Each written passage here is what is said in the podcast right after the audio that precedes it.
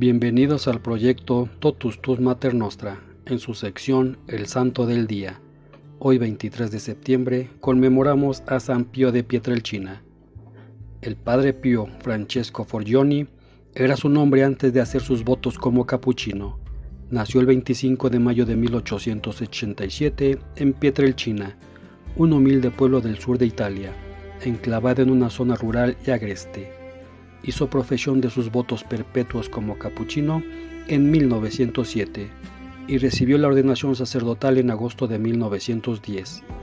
En septiembre de 1916 entró en el convento capuchino de San Giovanni Rotondo, del que nunca salió. Fue un fraile capuchino durante 61 años.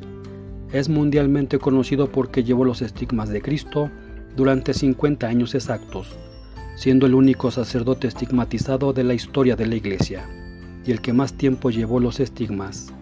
Además, fue portador de otros muchos dones místicos, éxtasis, visiones, clarividencia, levitación, bilocaciones, olor de santidad y sanaciones milagrosas.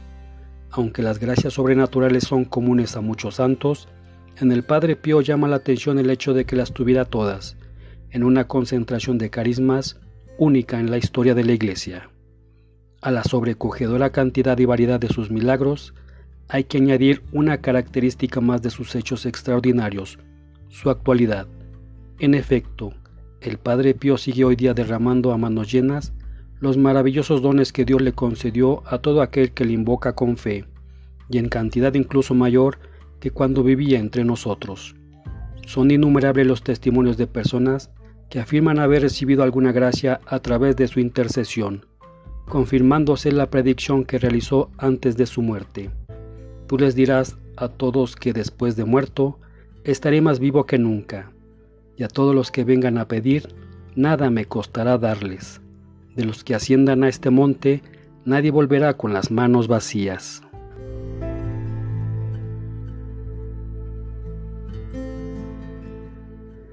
De hecho, es el santo al que más se pide su intercesión para conseguir algún favor o gracia de la misericordia divina, hasta el punto de que su tumba en San Giovanni Rotondo es visitada por cerca de 8 millones de peregrinos, con lo cual es el segundo santuario más visitado de la cristiandad solo por detrás del santuario de Guadalupe y por delante de la mismísima Basílica de San Pedro.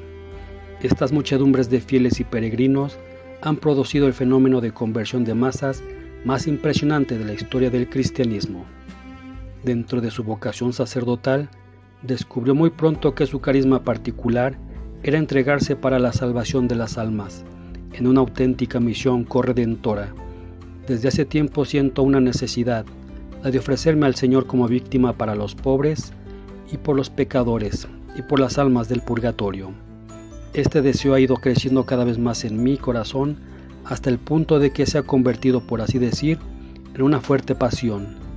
Ya he hecho varias veces ese ofrecimiento al Señor, presionándole para que vierta sobre mí los castigos que están preparados para los pecadores y las almas del purgatorio, incluso multiplicándolos por cien en mí con tal de que convierta y salve a los pecadores y que acoja pronto en el paraíso a las almas del purgatorio. A finales de agosto de 1910, es decir, a los pocos días de su ordenación, empieza a sentir los primeros dolores en las manos y en los pies, aunque al principio eran ocasionales. Estos estigmas invisibles se hicieron permanentes más tarde, aunque sin mostrarse al exterior hasta que el 20 de septiembre de 1918 se hicieron sangrantes y continuos. Estuvo como un crucificado sin cruz, participando en los padecimientos de Cristo durante 50 años exactos, ya que los estigmas le desaparecieron el 20 de septiembre de 1968, tres días antes de su fallecimiento. Desde el fenómeno de la estigmatización comenzaron a acudir multitudes de peregrinos a San Giovanni Rotondo, hasta que al cabo de poco tiempo el capuchino de los estigmas era mundialmente conocido. Entre esas masas de peregrinos, el Padre Pío pudo llevar a cabo su tarea de salvar almas, pues muchos de los que acudían atraídos por lo sobrenatural o por pura curiosidad, acababan de rodillas a sus pies en conversiones fulminantes. Si la celebración eucarística es la renovación del sacrificio redentor de Cristo en la cruz, el Padre Pío fue el crucificado sin cruz durante 50 años. Encarnó durante toda su vida esa actualización de la pasión del Señor en el sacrificio de la misa, de la cual hizo el eje de su ministerio sacerdotal, pues su asombrosa manera de celebrarla movía a la conversión y a la confesión. Pablo VI dijo que una misa del Padre Pío vale más que toda una misión.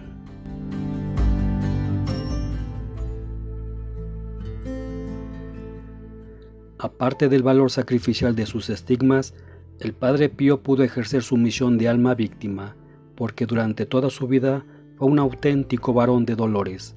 A los sufrimientos corporales que le causaban las continuas enfermedades que arrastraba desde la infancia, se añadirán las agotadoras jornadas en el confesionario de hasta 16 horas diarias, que debilitaban un cuerpo ya de por sí martirizado por los estigmas y por la escasez de comida y descanso. Por otro lado, empezó a padecer bien pronto los devastadores efectos de una noche oscura, que le producía sufrimientos morales y espirituales. No se trata de desesperanza, le decía en una carta a su confesor, pero no lo entiendo, es terrible, no sé cómo el Señor puede permitir todo esto me veo a disgusto con todo y no sé si obro bien o mal. No se trata de escrúpulos, sino que la incertidumbre de agradar o no al Señor me aplasta. Con esta experiencia de ser un varón de dolores, el Padre Pío elaboró una mística de la cruz que constituye el centro de su espiritualidad, el tema fundamental de su magisterio y el núcleo de su misión, el prototipo, el ejemplar en el cual es preciso mirarse y modelar nuestra vida en Jesucristo. Pero Jesús ha escogido por bandera la cruz y por ello quiere que todos sus discípulos sigan la senda del Calvario, llevando la cruz para después morir en ella. Solo por este camino se llega a la salvación. En esta teología de la cruz afirma que el sufrimiento aceptado en la fe y ofrecido en el amor se convierte en una cruz que nos purifica de nuestros pecados nos conforma con Jesús y nos hace participar en la misión de redimir almas. Junto a la celebración de la Eucaristía, confesar era su principal vocación, la que le permitía apaciguar su insaciable sed de almas. El confesionario será el lugar donde desarrolla su verdadero carisma, salvar almas. Sus innumerables conversiones constituyen sin duda el más grande de sus milagros, ya que puso todos sus dones místicos al servicio de vocación de convertir almas. El 2 de mayo de 1999, Juan Pablo II ofició la ceremonia de su beatificación en la Plaza de San Pedro y el 16 de junio de 2002 fue canonizado.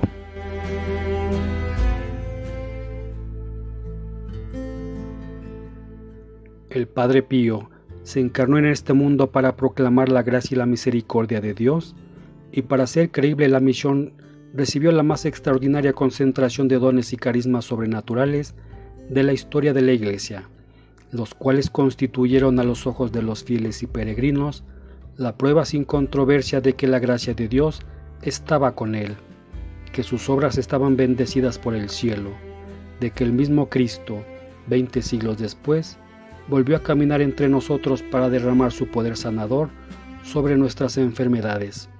Su misericordia sobre nuestros pecados, su gracia sobre los corazones rotos por el sufrimiento, para ser cercano y palpable el amor de Dios a este mundo atribulado por el mal y el dolor. Fue otro Cristo sobre la tierra, un Cristo entre nosotros, que se ofreció como víctima para quitar los pecados del mundo y reconciliar a los hombres con Dios, identificado a través de sus estigmas con el Cordero Inmolado crucificado sin cruz, asociado a la pasión salvadora de Cristo, mártir de la misericordia, sacerdote santo y víctima perfecta. Este día también celebramos a Zacarías, San Adamano, San Constancio de Ancona, San Lino, San Soso de Micena, Santa Tecla de Iconio, Beata Bernardina Jablowska, Beata Elena Duglioli Dalolio, Beato Guillermo Güey. Beato José Stanket, Beata María Emilia Tabanier, Beato Pedro Acotanto, Beato Vicente Balester Far, Beatos Niños Mártires de Tlaxcala.